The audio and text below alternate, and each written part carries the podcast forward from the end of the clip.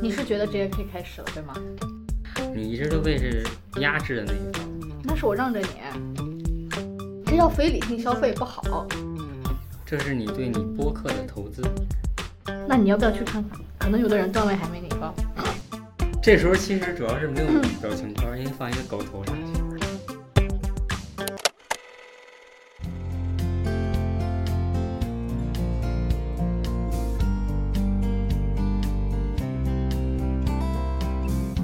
大家好，欢迎收听自由生产，我是静静。我是圆圆，本期节目呢，我们邀请到了两位嘉宾，一位是在外企工作，主业搞程序，副业搞钱的阿白，另一位呢，可以算得上是自由生场的常驻嘉宾了，那就是辣妈小小。我们四个人呢，各自分享了自己的理财小技巧，聊了聊如何记账啊，怎么搞家庭的资产配置啊、投资的一般性原则等等。还有呢，就是就一些非常有意思的小问题啊，进行了灵魂的拷问。比如说，哎，亲戚找你借钱该怎么办？如果你身边有炒股看起来特牛的那种亲戚或者朋友，你会不会把钱交给他们管理？等等啊。总之呢，这一期节目干货很多，梗也不少。理财呢，主要集中在前二十八分钟，在这之后呢，就是灵魂大拷问了。话不多说，那我们就直接开始吧。可是我觉得，即便再怎么艰难，理财的观念呀、包括理财的技能，还是要 get 的。然后说到理财呢，我觉得第一步就是你要对自己的状况有一个清晰的认识，你要了解一下自己当下的收支情况嘛，要搞清楚自己的蓄水池到底是啥情况，池子到底有多大，水灌到什么样的水平了。到这个时候呢，我们就肯定要提到记账了。记账是最快捷，其实我觉得是最有效的一种方法，让你了解到自己现阶段到底是一个什么样的水平嘛。关于记账这个事儿呢，我知道阿白其实非常在行，就光我知道他自己的那个账账本的那个升级就不止两三次了，甩我们好多条街，不敢望其项背的那一种。下面就请我们的阿白同学去讲讲自己的记账的小技巧吧，以及你为什么会开始记账。嗯，嗯，好吧，我是确实从一七年，因为去了我上一家公司嘛，开始就是支出大增嘛。比如说这几年下来，我也一直在公司边上要租房嘛，然后就开始记账，所以其实也积攒了好几年的账单了。对，甚至比我的投资理财开始还要早一些。这个时候其实有一次明显的心理的转变吧，就是说啊、原来只可能我也就只会买银行理财。对，嗯可能觉得啊，攒五万也要好久，而且收益也没多少，就是可能我都懒得买，我也是懒得买的那种。看不出来嘛，你哪里懒那么勤快？嗯，对呀、就是所以就是这几年的变化嘛。嗯然后现在可能就觉得，哪怕就是说，比如说一百块，其实也没有人白给我，对不对？嗯，你除了你的死工资以外，你额外的哪怕连一块钱，除非你顶个红包，不然其实你也能，你也很难能有额外的收入。这句话倒是扎到 我了，工资收的就是我。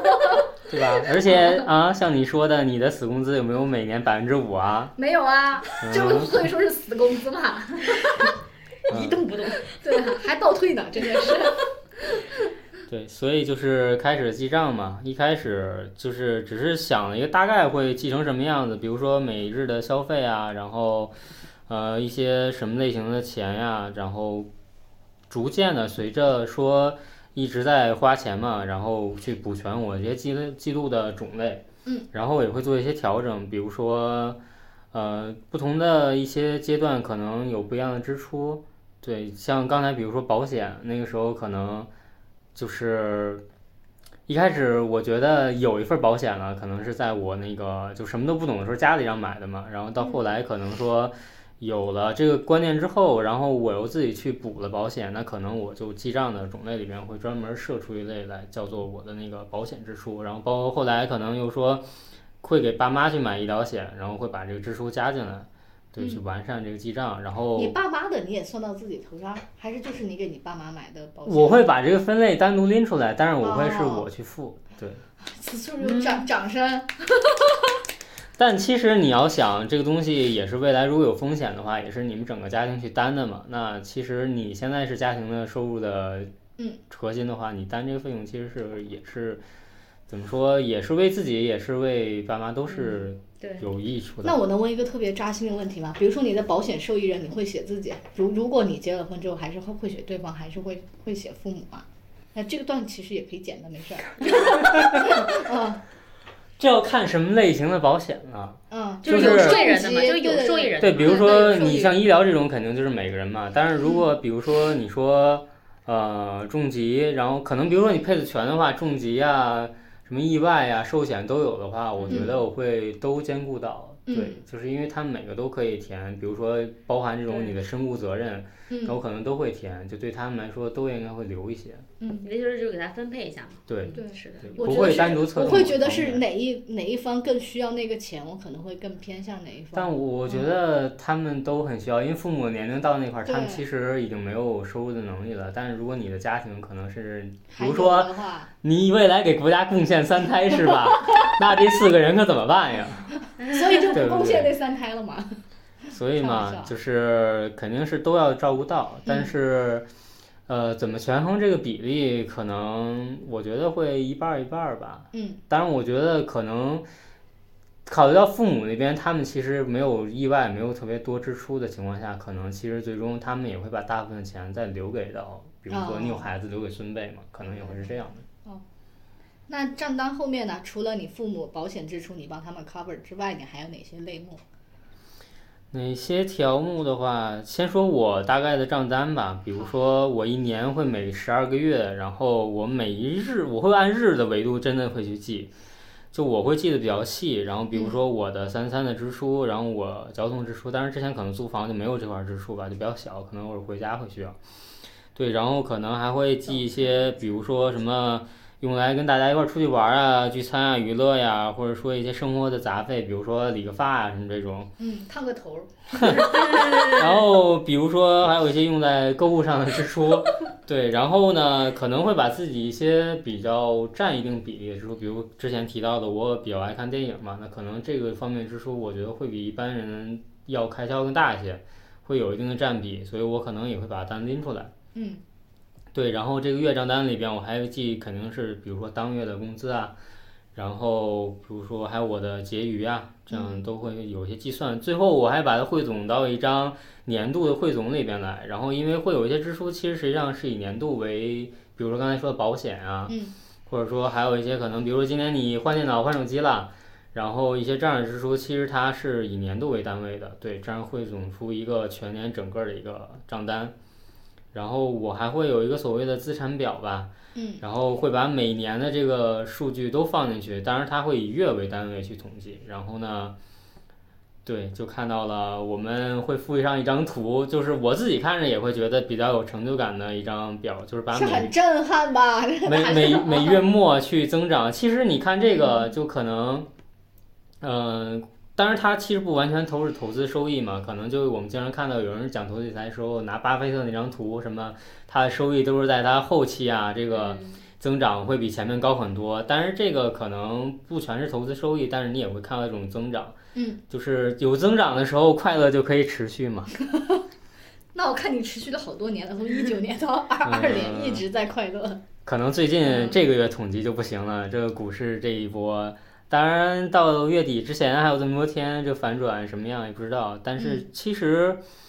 记完了之后，只是为了让自己有一个了解吧，也没有说会很在意说，哎呀，这个月跌了好多，下个月是不是要调整策略？倒不会有这样的情况发生。嗯对我主要是为了看一下自己的，刚才比如说提到这个活钱、稳钱、长钱的一个占比，嗯，对，然后比如说我现在可能长钱就占比会比较低，那可能就会相应的去提升，嗯，对，然后除了这些之外，可能就是基于我有这么，我可以说是非常详细丰富的数据吧，我可以多画一些图表啊，来展现一些自己关心的数据，或者说自己的一些趋势吧。嗯对，当然我也觉得，其实像我这样的记录，可能对于大部分人来讲，应该是接受不了的。嗯，对他，对我但是我自己就很习惯这样事无巨细地记下来，就可能不事无巨细地记下来，我反而会就有了记账习惯之后会觉得不舒服。当然之前记的时候，不记的时候肯定也不觉得，就是养成习惯了嘛。对，但我觉得有一个好处是说，就算你不像我这样去记账，但是因为咱们现在都手机支付比较方便嘛，嗯，其实你可以去，比如说把你的支出固定在某几张卡上，或者说说用某几个账户去支出，然后，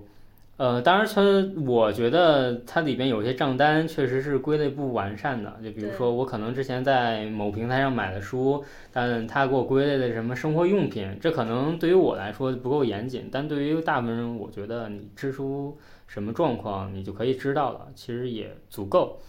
但如果你真的是那种，就是说，啊，我这个钱我是怎么花出去的呢？我这刚过半个月，可能就已经花很多钱，我莫名其妙，实在是通过刚才说的这种方式，你都没有大概了解的话，那你真的可能需要认真记一段时间，对，因为大部分的支出可能每个月都比较重复，你可能大概就有一个概念了，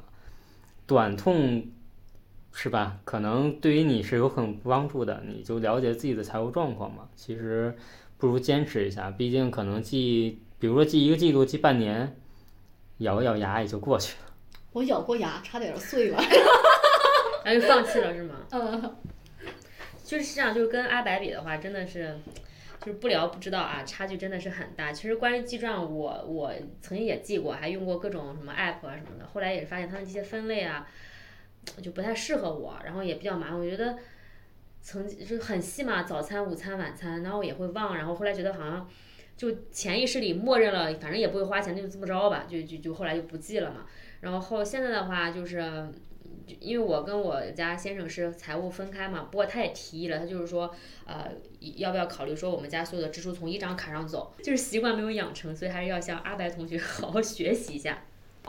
是是因为真的是好累啊！是不是因为实在没什么可记， 全是开支？啊，其我实不也是，不就是很碎，很碎。碎倒是一方面，我会发现还有我人记有强了迫症，强哦，迫那症他也。就就这样呗。 我是我是强迫症到说，我这个事情我既然记，我就得还一毛或或什么什么公交卡这种也得记，就就事强无迫巨强细但迫但我对会，比如说，比如说公交啊，我可能就是记我充钱我是不吗会记充钱，哦我就是充完钱我不会记，但我会啊记我每天真的花了。比那如他更说，麻烦。那你更麻烦嗯啊呀比、如说我今天可能上下班地铁啊、一共八块钱，我会记这八块，但我不会，比如说我充了充值一百，我不会把这一百记进去。那你为什么嗯不这样？这样不是更方便吗？因为我更希望知道的是我具体的这个花钱的是支出的地铁还是情公况交是吧？呃，我不会在意地铁还是公交，就把它们放在那个交交通通费用费里边。嗯对，因为它可能我是支出了这个，但并不一定今年就把它花掉嘛。不是你公交卡里肯定就只能是坐公交车用啊，或者是没坐有，地比如铁用啊说你月末十二月底的时候，你充了一百，但这一百可能五十花在今年，五十花在明年。哦啊，是这样是吗？对，哇塞，这么细，是不是很恐怖？因为这就年是我为什么坚持不下来的原因。年度账单嘛。记着记着发现自己凌乱，不知道按哪条逻辑走了是 吗？哪条线哪条线走了？你们都记过，只有我没记我过。记过，我记了长达半年，然后生活方式也差不多就就那样，我嗯，就觉得没有必要说嗯你真的要每笔对都记就了。嗯你还是有底嘛，心里有底。嗯对对对对我就对大对概对知道我是哪个区间，然后过多是会集中在哪个区域就行了。除非有特别大笔的支出之后，我记了半年，大概了解什么样的水平，然后制定好了这种策略。比如我跟我先生也是那种分开理财，但是我们真的建立了那种公共账户。嗯包括那种日常的花销，就是从那块儿走的，然后那个还贷款又是从哪儿打到哪儿，就是捋的还挺清楚的。包嗯括像那个呃长期理财风险投资这部分是嗯我在做，像嗯稳健之类的那一部分就是在活钱又归他，嗯会多一些。嗯，我是觉得，就算结了婚，男人本身还是应该有理财的意识和有对钱要有概念对的。对对对对对对嗯，但是大钱还是您老管着呀。哎，是不我还是真的不是，我是完全不是按额度走，是按嗯每个风人、险嗯那对个那个性性格，对，按谁更适合做什么去做的这种分配。嗯，那我应该学向你学习，我老公就嗯只知道存存，你就知道存花钱就就行，嗯，是不只是知啊道？存，嗯哎，如果那你以后有女朋友或者结了婚之后，你会不会觉得更专业、更擅长的事情，理财会交给你来做会更合适？是 啊， 不然我现在在干嘛？对啊，那那那啊我觉那得其挺实好 不是每个女生都觉得财务非要自己管，真的不是。如果你兴趣在这，有能力你就去做就好了。对啊，谁不嗯谁愿意操心？就觉得而对且方老操不了这心，那就只能我来操了。其就实是 你啊按照这个钱的分类之后，我主要管的其实是那部分长钱嘛，剩下的钱本来就是稳或者是活钱，本来其实就不需要特意去对对打理的，对，对，所以这部所以分它钱本来只占家庭的一部分嘛。对，那那我们俩本质上策略是有点像的，就是很贴切的反映大家真实对情况嘛。我也会觉得说理财确实还是蛮值得去说。今天的主题也确实不是去去讲我们怎么去选股、怎么去理财，关键是想给大家有一个投资的这种框架和概念。这就提到了，包括刚刚呃小小和那个阿白说的四笔钱，还有一个就是标准普尔的那个呃叫什么来着名字？我看一眼。太长了，我感觉哦，标准普普尔家庭配置象限图，果然是，我就叫它嗯标普配啊置图，行不行？？嗯 啊、啊，我觉得这个还是蛮有启发的，就是它会让你把钱啊分成四类。第一类呢，就是要命的钱，也就是你日常花销的那一部分嘛。一般情况下呢，最好占比到百分之十左右。还有一类就是保命的钱，就是防止自己或者家庭有什么样的意外，你要随时拿得出这么多。这一类呢，当然也包括保险，占比呢最好是在百分之二十左右。剩下百分之七十的钱，其实就是到了投资环节，它也分稳健和这些风险类的投资。它占比到底是什么样的情况呢？一个是根据你自己现现阶段的水平，处于什么样的年龄阶段，以及你自己的风险喜好。如果你是进攻型的呢，那你的那个风险投资占比可能会超过百分之四十，啊，如果你是更保守呢，那你就再往下调。所以它。我们做事情肯定不是那种刻舟求剑，也不是很死板，就是你要根据自己的情况去做一个大致的调整。当然，这张图呢，我和静静也会到时候会放到 show notes 或者音频文稿里，大家可以参照的自己的情况呢做一下调整。嗯，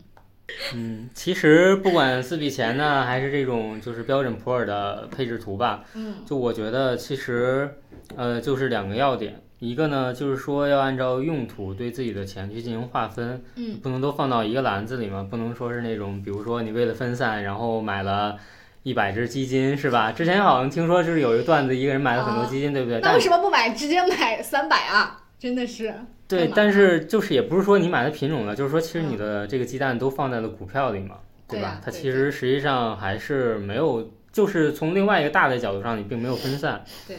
对，但是可能其实很多人他就如果走极端的话，他是不理财的嘛，他都拿的是现金，他嗯觉得我就没有理财，或者没有这个需求，或者是就业挺好。但实际上来说，你持有现金，它也是一种投资策略，只是你选择了都拿的是现金。那么另一种极端可能就是拿大量的钱出来投资，甚至有人就拿一大笔钱出来所谓梭哈嘛。嗯但是这里往往其实可能更多的只能算作赌，就是嗯大家都说股市七亏二平一赚嘛。那我们有句老话叫十赌九输，其实你看也没太大毛病，就是没有一个正确的认知，或者说把你的这种身家都单一压在某一个东西上，其实是有很大风险的。嗯，那另外一个就是说，这个你的配置也好，或者说你的这个你的规划也好，一定是要和自己的实际情况相匹配的。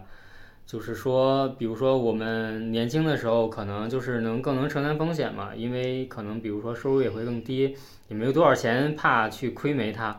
然后随着年龄的增长，不管是我们的这个健康也好，还是说我们承担的责任也好，都是不一样的。那这时候我们对风险的承受能力是越来越低的，这个和你有多少钱是无关的，不管是你有十万还是说你有一千万，对你都是有这些风险在的。嗯，就是有那个两条曲线嘛，一个是我们的消费曲线，一个是我们的收入曲线。其实收入只有你工作这段时间。如果你没有，比如说被动收入，对吧？嗯，然后你的消费曲线其实是从你一出生那一刻就一直在花钱，一直直到你是吧，入嗝土为屁安， 对，只不过可能开始你的钱是家里人给你花，到后来变成了你自己挣钱自己花，到后来是你挣钱给多个人都要花，对吧？嗯。所以呢，嗯，一定是你的支出，就是你的收入曲线和消费曲线是不匹配的，这对个就是需要说你有了投资理财，才能够更好的让你这个，比如说我们说一个最基础的需求，比如说就是你的养老吧，比如你现在。呃，你还真的能指望说你退休的时候靠你的是养老金，对嗯吧？或者是说退休会变到多少岁，我们现在也不知道，对不对？那倒是，你不是要四十五岁之前财富自由吗？怎么就四十五了哎呢？我这只是争取是二十年的时间维度，好吗？嗯哦，好吧，再说是不是我也没说那时候就一定是退休了，对不对？ 对，不能裸辞，精神上对对精神精神上不能退休裸嘛辞，还有精神上我是自由的，对不对？对对对，工作只是为了，只是为了娱，就是没事儿干也对，得干点他啥不是为了是吧？跳了踢踏舞去上 班，对，也也许是跳着七到五去看大门儿，是吧？ 万一没开启投资理财，是吧？三十多岁、三十五岁这个门槛儿到了，去送个外卖呀，拉个滴滴，是吧？那你应该是不至于。 嗯，对，当然就是玩笑归玩笑，就是肯定是要有规划，别真的走到就是那一那一步步啊，就是让你特别突然没有应对的方案。是的，所以就是说，呃，终归还是投资理财还是很重要的嘛。那在开始投资理财之前呢，其实刚才也说了很多了，就是你要梳理好自己的财务状况，这个东西是，嗯，很重要的，不能你以为你很有钱或者以为你怎么样就直接冲进去了，最后导致可能刚才也说过，倒在黎明前，突然要用钱，完了。然后就是说，一定是优先要把你的活钱啊、稳钱啊这种关于保险保障呢，要先解决好。这个其实实际上才能让你更好的在长线上去投入。那以我自己为例，其实上面说我记账嘛，所以我财务状况肯定是很清晰了。然后保险呢、重疾啊、医疗、寿险、意外这些我也都有。然后呢，长线上最开始留一个比较简单的控制思路，就是说你的一用一百减去你现在的年龄，就是你长线投入的最大上限的百分比。但这一般就是说，大部分情况下，我觉得是适用于大家的，也是比较简单的方式。然后我就是会留出一年支出的钱，这部分一部分会是现金，另外一部分可能就是银行那种快速取现的理财产品，比如现在很多那种，比如说我当日快速取现上限是五万的产品，嗯那我可能里边最多就会放这么多钱，这样就相当是一个当天想着急用钱都能拿出来的状态嘛。然后再结合到我前面的计算，对我就基本上可以算出来我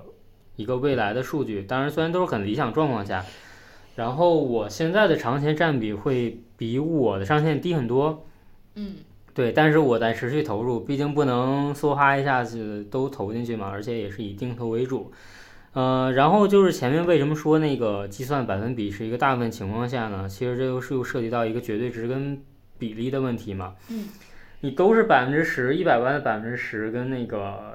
一万块钱的百分之十肯定是不一样的，对吧？对对而且你比如说你一年开支五万，就我们不说房贷的情况下，那随着你收入增长，你可能也会有一些改善的支出啊，或者说一些年你这个人生阶段到了该花的钱是吧？比如嗯说圆圆未来要给孩子花的钱，是不是培养下一代的学霸？你你可能你嗯那的应支该出、不至于。对吧？嗯你的支出就会增长，但增长到一定额度，其实可能就很稳定了。这时候如果你还严格按照这个比例，那可能你你积攒了很多的财富，然后还按照这比例，这些活钱其实放在这里可能就不够灵活。嗯，嗯，对那就是浪浪费了，本质上就是。所以不谈绝对值，只讲比例也是不合适的哈。嗯刚刚你讲的内容，我觉得其实更适合当下手头有一笔存款的朋友，就是我是这些钱要要更多的配置到哪儿，然后再讲了鸡蛋不要都放到一个篮子里嘛，要做到合理的配置。但是有一些人呢、他就没有存款，是吧？而报且复我性们消费之后没有 存款吧？你你想多了啊，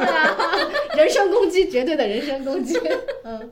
但是我最开始不也是月光嘛？我真的，我工作一年之后，我发现我工作前和工作后一年账户没什么变化，这个就是月光族。但你享受了写写写照，嗯。但是后来我就会去想，那像对于这些初入职场的年轻人，他们怎么去理财？他们是不是也要有一种更合适的方式呢？刚刚四笔钱，它确实只是一个框架嘛，只是让我们有更好的一个资产配比的这么一个理念。那对于像我刚刚提到的这些手头没有一大笔存款的人，那么定投我就觉得是一个很好的方式。就是一开始呢，就是它不会让你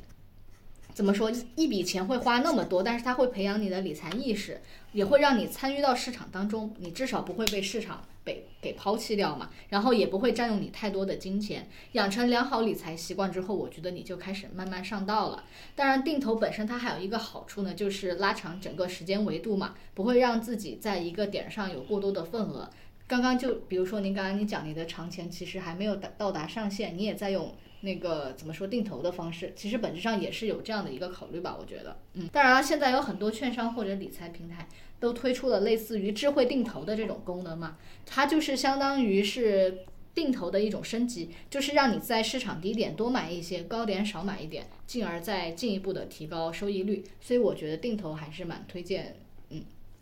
嗯就是刚刚圆圆和阿白已经讲的很全了，并且非常的具体可量化。嗯，其实他们是代表了一类人，我觉得还有一类人，他可能就是进，就是目前进这种，嗯就是是有储蓄，但是呢，就是很第一对数字可能不太敏感，第二也的确不太想研究这些事情，可能就更想追求一些更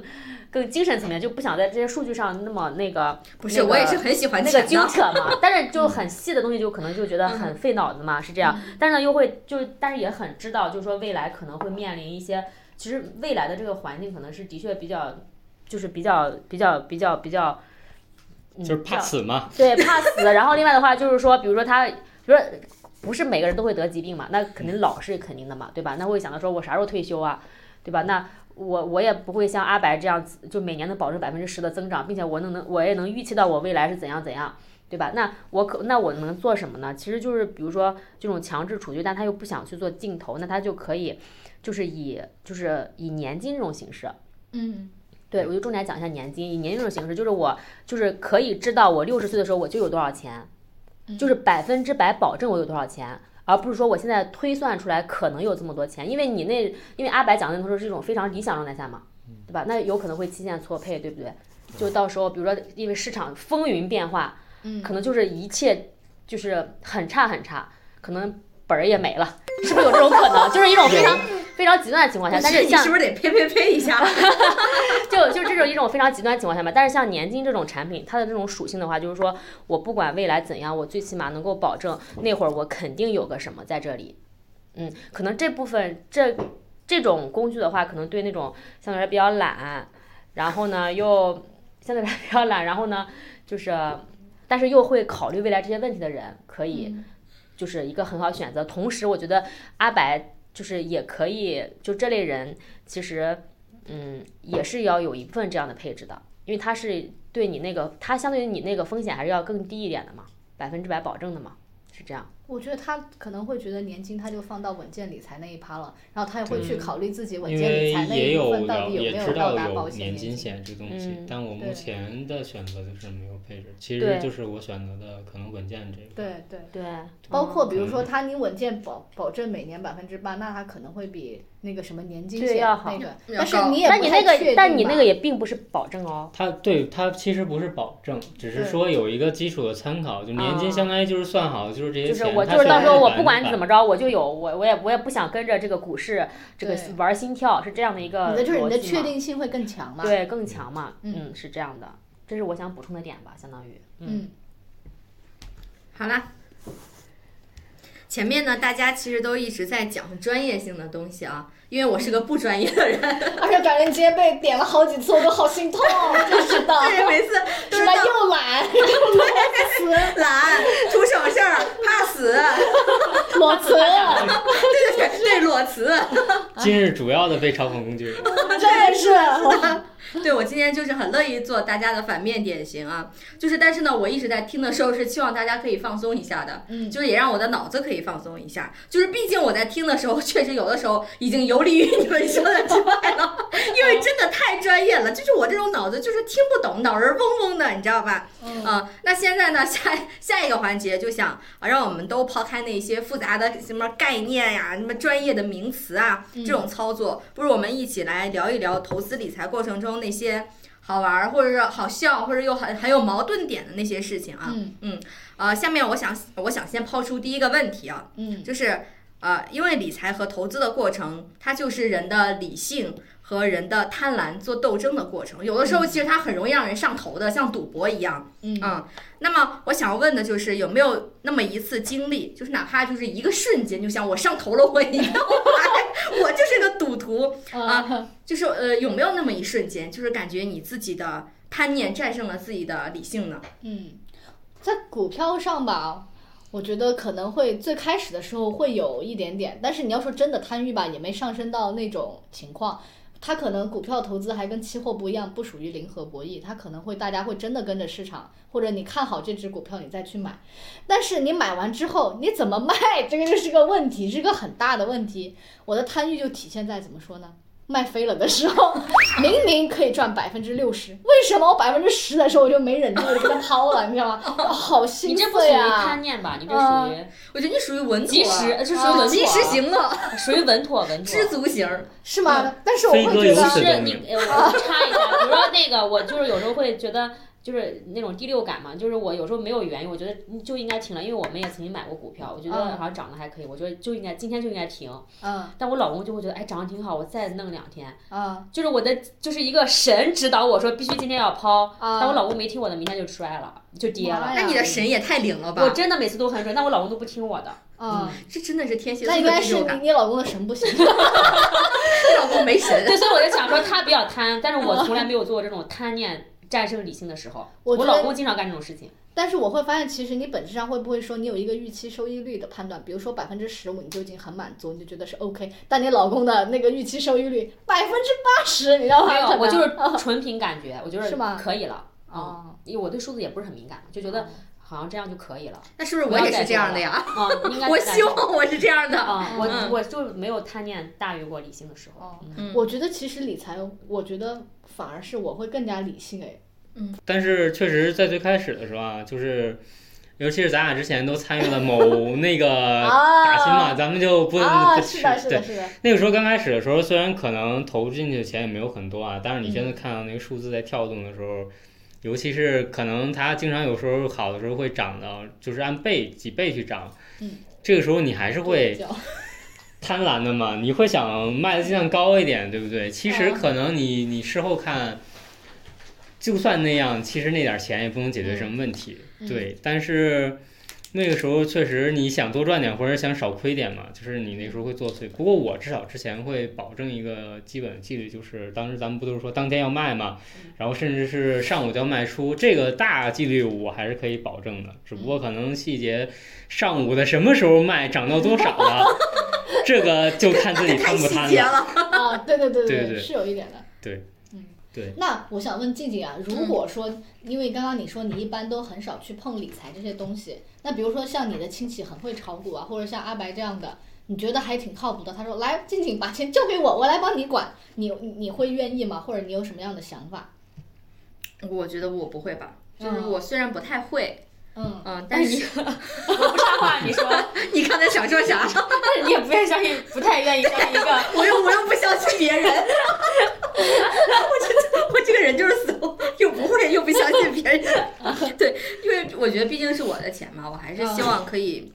自己掌控的。而且其实股票亏或者是赚啊，你给别人，我会觉得我自己我会很不放心。而且你知道我。我我觉得可能我本性是悲观的，我还会怀疑他，你是不是骗我？嗯就比如说，呃，你你你帮我去炒我的股票，嗯比如说啊、呃其实这段时间是赚了赚了百分之四十嗯啊，因为我不会嘛，我也不会看，嗯但是你跟我说啊，只赚了百分之二十，嗯那剩下的百分之二十呢？被他吃 了，不能白帮你弄啊！你看这但是同样的但天是蝎，但是得提前说好啊了，我得跟你说好说，呃，我如果赚的话，我给你多少，我觉得这个是要提前说的，但是你不能自己没有说，你自己就自动的把这部分钱划到了你自己的账户上。啊嗯， 你没有说，我我我会觉得这个这个不太行嗯啊、哦我接受不了这种这种欺骗性的行为啊所。以所以天蝎和天蝎还是不一样。如果是我的话，我就拿刀砍他，不是这样的，就是如果是比如说我说你那个，就是说说你帮我，你说来，你嗯、你说我要你要帮我理，首先我是要认可你这个人的，嗯我只要认可你这个人之后，我是愿意把钱给你的，我会无条件相信你的，就是我这样感的。觉好有钱的大老板的样子。啊有一种风险投资人的精神在，哎就是这样，就真是的就是首先这个钱，比如说我手里有一百万，我就给你二十万，我无所谓的。嗯对，投的其实如果是这我个只有人二十万，我给你对二十万，那就很有所谓。所以说嗯，就是我是首先我相信你的前提是我是可以控制这个，就是全全折了我也不会在意的。所以说前期要自己有数，嗯然后还要无条件相信这个人。那你就是会这样跟的他规定说，我预期你大概有什么样的阶段，你会追加投资，或者继续说我就支持你到这个阶段，到什么样的阶段你会给我返利，会有这种会谈具体非常详细的这种。嗯，首先你看啊，它是分，就比如说股票这种肯定是要有定期的这种就因为他会更懂，他会说正常，比如说多少多长时间这样结算一次会更好，嗯对吧？我我是这样理解的，是这样。那比如说投人的话，就是就是我们就是按年来分红嘛，就如果他分红一直特别好的话，那肯肯定要追加呀。嗯，然后如果是一直没有分红，那我肯定也是及时止损的嘛。哦，就我目前也是，也比如说我有俩朋友，他当时是要拉我一起干一个什么事情，后来我就只是出了钱，我就嗯只拿分红，是这样的。哦，嗯，就是就是无条件相信嘛，就是嗯，是投的这个人，对对对，嗯投这这个人靠谱，他他干的事情不会说太掉链子的，我觉得是这样。嗯，那你觉得他们有达到你的预期吗？还好还好，嗯，那刚刚我们讲的就是理财的这个问题。那如果啊，你最好的兄弟或者闺蜜，甚至亲戚向你借钱买房啊，或者是买就是买一些其他的东西资产，你会不会借呢？然后我想问问静静，我的话，我不会吧？ 悲观主义者，这就是触达人性的一些。你这个点评竖的有静 静点说：“我不找你借就不错了，还来找我。道理啊。你说的对，这正是我想说的话， 因为我还没有房，嗯，对我还没房，你竟然找我借钱买房，那我的房在哪里？ 对，我觉得他们应该也不会向我借，毕竟我还没有房，嗯对，所以他们不会欺负一个比他还要穷的人。 以然后呃，还有一个就是嗯，比如说兄弟姐妹吧，我觉哦得、嗯，我觉得可能是我我我没有亲的兄弟姐妹，嗯，呃，所以我有的时候其实不太理解，说兄弟姐妹之间的感情到底是一个什么样的感情，有多么的深厚，这一点我是不太理解的，因为因为在我的概念里一直都是说，呃，兄弟姐妹他可能到了一定的时间内，大家都要结婚了嘛，其实结婚之后都是各自的家顾各自的家了。嗯因为都会有各自各自的妻子、丈夫和孩子嘛，他们就会组成一个呃很好的一个单位，嗯然后他们有自有自己的计划，所以我是说，是不是不太干涉比较好？但是但是，其实我的父母是有兄弟姐妹的。就尤其是我爸爸那边，其实他们对兄弟之情看的是非常非常重要的，就真的就是那种一方有难八方支援那种啊。就是我刚开始的时候，我也是不太理啊，其实直到现在我也不是特别理解了，这种话说出来好不好呀？没事，啊今天都扎心这么多次，为吐槽就来吧。我怕我的家人会拿刀追杀我。对，所以就是如果是问我自己，我可能会不借，但是如果是啊，我这样举例子吧，嗯就比如说我的我的另一半，他如果是有兄弟姐妹，他是觉得这种感情是很好的。啊，是应该借的，是有这部分责任的。那我觉得我可能也会同意嗯，啊，就属于这种。你这么嗯你说这个问题很现实的，就是对，是嗯的，就因为当时他说借，我说不借，肯定也得吵架嘛。嗯，但是确实，因为我不理解他那部分，或者我跟他生活了一段时间之后，我觉得嗯，关系确实挺好的，非常值得信任。可能我也会改变我的主意。那你会不会说你可以借，但是只能最多借五万？ 会这种吗？啊，我觉得会的，可以可以这是这是需要商量 的，嗯对，需要商量，这总比不借要好，对吧？嗯嗯 就是因为父母啊，他们是过来人，他们经历的更多，所以我妈从我开始挣钱就告诉我，她说你以后要记得，借钱的时候都是大爷，要钱的时候都是孙子。所以说，除了你爸妈我，除了你妹妹，就是我有亲妹嘛，嗯，说你的亲妹妹借钱之外，其他人你都不要借。这是我妈告诫我的，知道吗？然后前段时间我们在职场嘛，然后有一个同事也，我们也聊到这个话题。他说，他说如果是一个人就是关跟你的关系还好，他如果问你借钱，你就要自己想，他就是我借给他多少钱，他不还我，我是可以接受的。比如他因为你借两万，你发现这个人可能我借他五千，他不还我也可以，就是买个友谊嘛，也行。那你就借他五千，你不要借他两万。是嗯，这意思。嗯，就是反正，但是我听了这么多，这是这个人的过来人的这些教导，但是我自己会认为说，嗯、他问我借钱，我要看他要买什么。他比如要炒个股，我肯定不借。嗯，对，嗯，对，借钱炒股肯定不。他如果是要真的是很棘手要去买个房啊，就那种硬资产，就是觉得这个事情是个正事儿，我可能会借。嗯，也要看关系，啊如果关系 OK 的话是可以借的，嗯同时要说好什么时候还，还的时候你会要利息吗？那倒不会。嗯，那你会把欠条这些东西该做的都要写好吗？还是就是人情之间就？我我借过两笔钱，就是是是我一个小学同学，还有我大学同学，他们也是买房，我借过，也没有谈很多，就是借钱好，那我就给你，也没有说利息的事情，然后只是说好你，呃，我可能一年之后，怎么你也得给我，我也要买房。但他们都就是因为信任，所以才会借给，才会借，他会找我借，我才借给他，就是因为信任，所以大家都履约能力都比较 OK，嗯，就是所以我还没有受过这样方面的伤，所以我觉得还是，呃，如果呃关系到位，然后要求合理，还是可以借的。嗯，阿白呢？如果有人向你借钱，我知道确实发生过，你你怎么处理这种事情？嗯，就所谓的救急不救穷嘛，嗯对吧？就是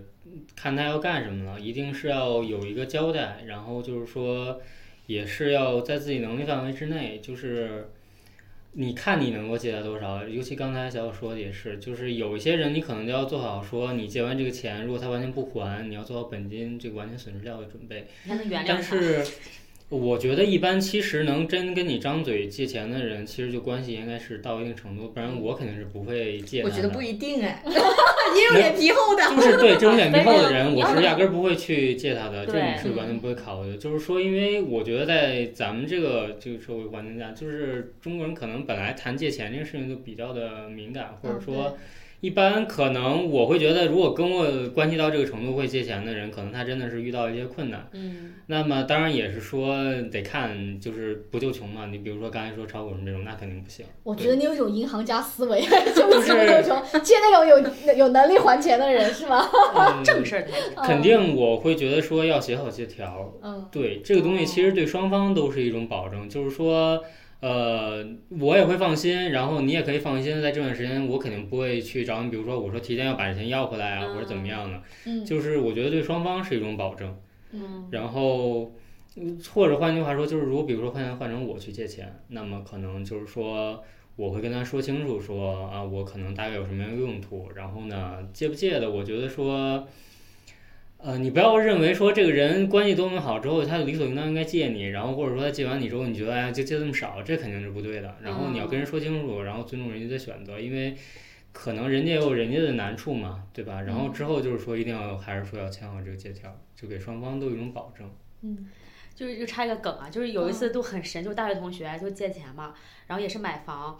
然后呢，就是他就是因为他是倒腾房，所以很快那个钱就要还给我，然后我就给他账号给他了，然后呢，我也没有查这个账号，他是让她老公去操作的，然后差不多过了很长时间，我突然想起这个事儿，我查我账上并没有到账，然后我就问她，她说她老公忘转了，你知道吗？天哪，就是心大成这样，啊，对，就是心大的人喜欢和心大的人交朋友。就她老公并没有操到这个事情，然后我就在想，如果是我没有查这个东西，因为也那会儿也年轻嘛，可能也就借了六万还是七万，也也不多， 嗯就是可能这个事情真的就就忘了，嗯，就是也也挺，就是想想也是有些事情真的是很神奇、很奇葩的一些事情。哎，那我再插一个问题，嗯如果是别人说要还你钱，但是他到点儿没还，你会主动向他要这笔钱吗？嗯，好问题哎。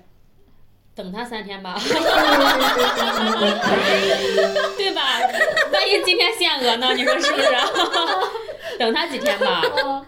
是会等他几天，然后等然后没有信息的话，哎，我没有收到，肯定会问一下嘛。嗯，圆圆，你会要吗？我肯定会的呀。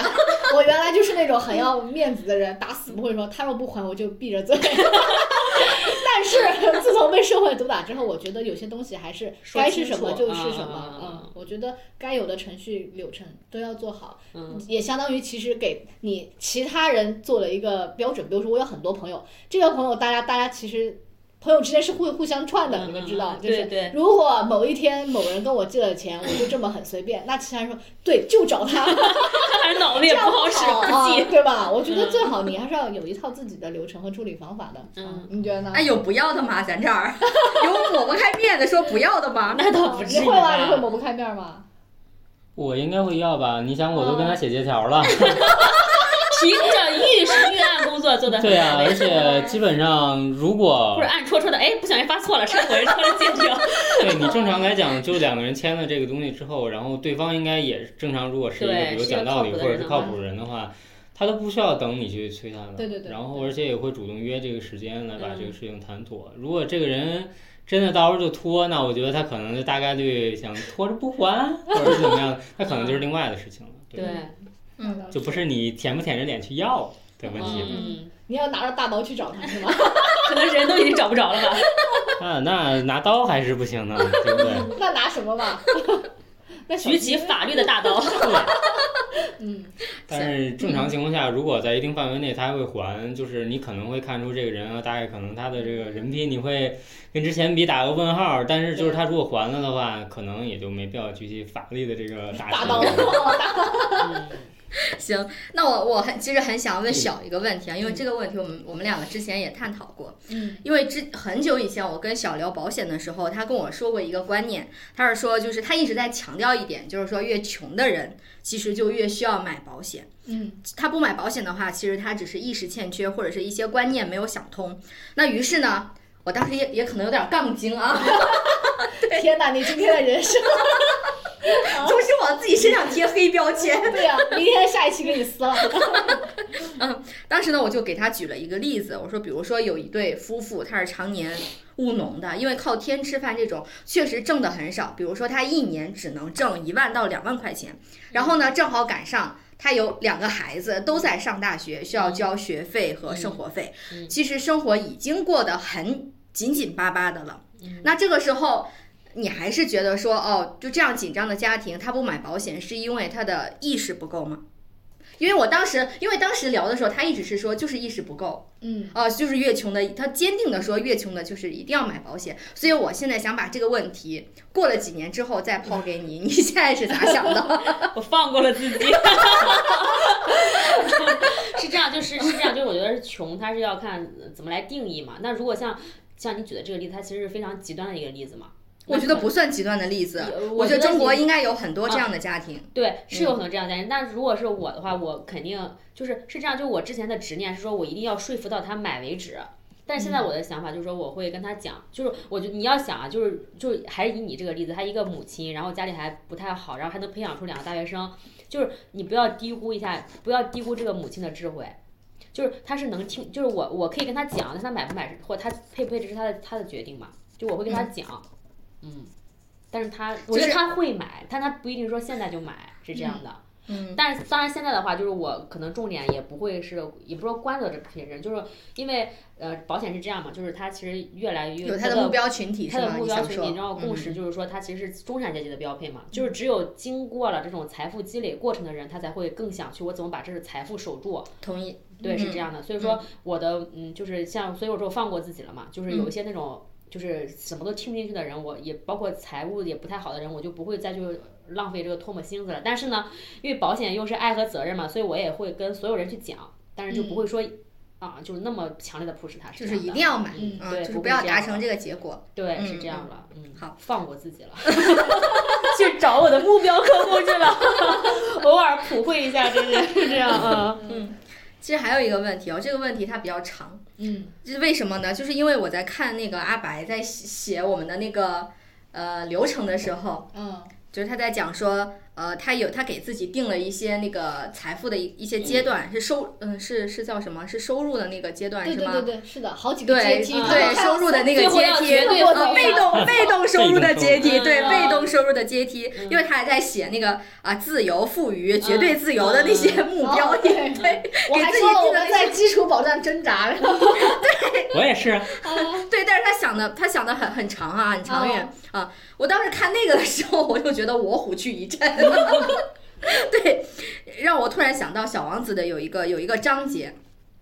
里面就是说啊，小王子看到有一个商人在数星星嘛，一直数数到了五亿颗。 于是嗯呢，小王子就问他说啊，你要用这些星星做什么？商人就说啊，我什么都不做呀，我就是占有他们就好了。嗯，啊，然后小王子就问嘛，他说啊，你占有星星做什么呢？然后商人就说，它可以让我变得富有。啊，我经营管理它们，统计它们的数量，反复计算，就可以把它存到银行里了。然后小王子就说：“哦，那这样就行了吗？”啊，商人就说：“嗯，这样就行了。”就是我当时就想到了这样一个桥段啊，嗯所以呢，啊，通过想到这个桥段，我想问的问题是，其实啊，理财以及财富自由，它是一个长期持续的事情。就是财富自由，你说到什么时候才算是财富自由？它什么时候才是个头呢？就是如果有一天你真的到了财富自由这个阶段了，就是你看着那些钱，你你花也花不完了，嗯，就是除了有这种对财富占有的快感以外，你有没有那么一瞬间会看着这些钱有一种遗憾？ 就是小像小沈阳说的那个小品一样，说人死了钱没花了，嗯 对，或者是说你看着这些钱其实也花不完了，你会不会 对自己以前的那种理财那么努力、那么拼命的那种过程，会有一种无意义的感 觉？嗯，我是觉得啊，就是说这也是一个比较难达成的目标吧，就是说到真的钱花不完嘛。然后就说，我前面其实给自己划分了一些财务的等级，对吧？所以其实我是有一个明确目标的，你可以认为它不是没有尽头的，它只是达到了一个状态，然后对应的数额是多少，可能是一个比较因人而异的事情吧。然后达成这个目标之后，其实也说了，我是有兴趣再继续做这件事情。所以说，对于我来说，那那可能真的就没有尽头，直到我说自己可能对这东西做不动了，或者真老了没有脑没有那个精力去思考了。对，然后当然确实，你投资这个东西，它最表现的过程就是说你账户上的数字在增长嘛。嗯。对，然后早期的时候，你看到这些钱哇越来越多，肯定是很开心的，对不对？但是你不能光盯着这个钱，是不是？当你就是说你有了足够的钱的时候呢，你其实是可以去，呃，比如说像刚才说到了一定自由的程度，其实你可能是有其他自己想做的事情，想去追求目标，你可以去去做，对，而不是说一直把你的这个精力放在数星星嗯上，对吧？在那数钱。赚钱干什么？为了数钱。你像嗯我这么的努话力是为了不努力哎啊？你对 说，嗯，我就你像我的话，我我曾经想过，就嗯 如果很有钱的话，我肯定会真的是会做慈善的。曾经我还想过说，我现在就要做点什么小慈善什么的。然后后嗯来我同事说，他说不是，他说慈善是只有非常有钱的人才能真的做的，我觉得，嗯，是这样的，是这样的。我觉得得看大慈善、小慈善吧。啊、你说那种什么日日行一善，那不算。我说是真的是就是真的是那种非常非常呃非常厉害的那种慈善，肯改定是革基金会，对，首先哦你首先这钱，我觉得不存在说还还能花不完，我不相信的。这么多人需要帮助啊，或者怎样，对嗯吧？这是第一个，就是说肯定会拿出来做一部分社会公益。然后第二部分的话，又涉及到这个叫什么工具嘛？你看那个叫什么诺贝尔奖啊，什么嗯他们他们其实就是原始一笔钱，它可以会子孙后代来福福泽的嘛。所以说，当真的我有很多钱之后，我也可以借助相应的这种什么信托呀，或各种这种对家族的办公室这种，虽然我不在了，但是这笔钱会让他未来很久很久一直会有很很深远的意义，不会说有遗憾。我觉得你能挣到这么多钱，你不可能会因为我挣钱还遗憾，不可能。我只是觉得啊，我我我这条路太对了，虽然很辛苦。但是我做的这个事情，我的钱给我带来的这种呃名利或者是自我的这种满足是非常值得的，不会说有遗憾。嗯，钱可能在这个时候就被定义成了一种社会资源。对就就是是社会资源，它有其他更更好的配置的方对啊式，你包嗯括讲的信托以及慈善，就是对让这笔钱有更大的社会价对值。对就是嗯你从社会赚取的财富，最终又回馈到社嗯会本身，我就觉得还蛮良心的。对，嗯，而且就是说，呃，怎么说？你不能只是说盯着表面上的那个那串数字嘛，因嗯为就是说，可能更多的没有尽头的是你你的欲望，就是说你你各种败家，那钱肯定其实还是会花完的，对。嗯。然后我们其实只是用钱作为一个工具去交换一些我们想要的东西，所以我们可能会需要它有很多的数字，嗯对，可能你之前也会梦想过说。或者做梦想的时候说我有很多钱，对吧？然后我可以不上班了，我怎么怎么样？但是实际上，我觉得就整个投资的过程，财务水平逐渐的提高啊，包括这个整个的这个收入的安全感，我觉得其实是会帮助我生活的更加开心的，所以并不会说是单纯的无意义。而且。就是这几年实践下来嘛，我是觉得说投资其实就是说我是现越来越相信投资是认知的变现的，而且其实你获取到的收益只是说，呃，是你投资成功的一个附属品吧。嗯，对，这个过程中，因为你想你要面对很多的困难，然后你要面对自己的人性的弱点，嗯然后你要不断的去改进，要进步，最终这个其实是一个很有挑战而且很有意义的一个过程。所以其实应该不是说嗯无意义。对无意义，嗯对感看觉你在修行，是不是？就是你，因为看你关注点不一样嘛，包括其实我们自己现在也没有到达那个水平，所以只是以我们现在这个视角去去嗯看、想象 这个去想象。金字塔顶端人仰望一下上面，可能是一个站什么嗯在样山的顶情的况？山脚的人望向山顶。嗯，我感觉最后我们这一趴其实聊得很好哎，对，就真尽量的啊把我们理财的这个主题给它升华了。对，嗯，而且很轻松的，我真的放松了。刚刚这个确实我们聊得很开心，因为毕竟我们从理财还聊到了人性的贪嗯婪、人性的啊、呃脆弱，以及我们对慈善的看法。嗯我发现小真的是有一颗强大的以及是慈善的， 回馈社就会，是我仁一定慈的会做仁慈的心，我一定会做仁慈的慈心。善的，我就是现在没钱而已。我跟你说，你要带上我，我也想过。加一加 一， 嗯，好，那今天我们聊了很多理财相关的哈，直接相关的问题，比如说啊，怎么把自己的钱按照活钱呐、保命钱呐、啊、稳健投资和长期理财四个维度进行分配，嗯，然后呢，也围绕理财进行了一些灵魂发问啊，大家其实聊的都特别好，嗯。嗯，就是甚至连赵本山那些小品，其实都已经都已经穿插进去了。比如说什么人没了，钱还没有花光，或者人活着钱没了啊，这嗯个精彩啊！ 对对对，我们把这些都讨论了一下啊、总之呢，其实我觉得我收获还挺多，虽然有一些没有听懂啊。嗯，那今天这次呢，就是聊得很开心，我们就聊到这儿了。也希望阿白和小小以后可以经常来自由声场做客啊，呃我们不嫌多啊，经常 来。好，那我们下期节目再见吧。再嗯，见，再见。拜拜。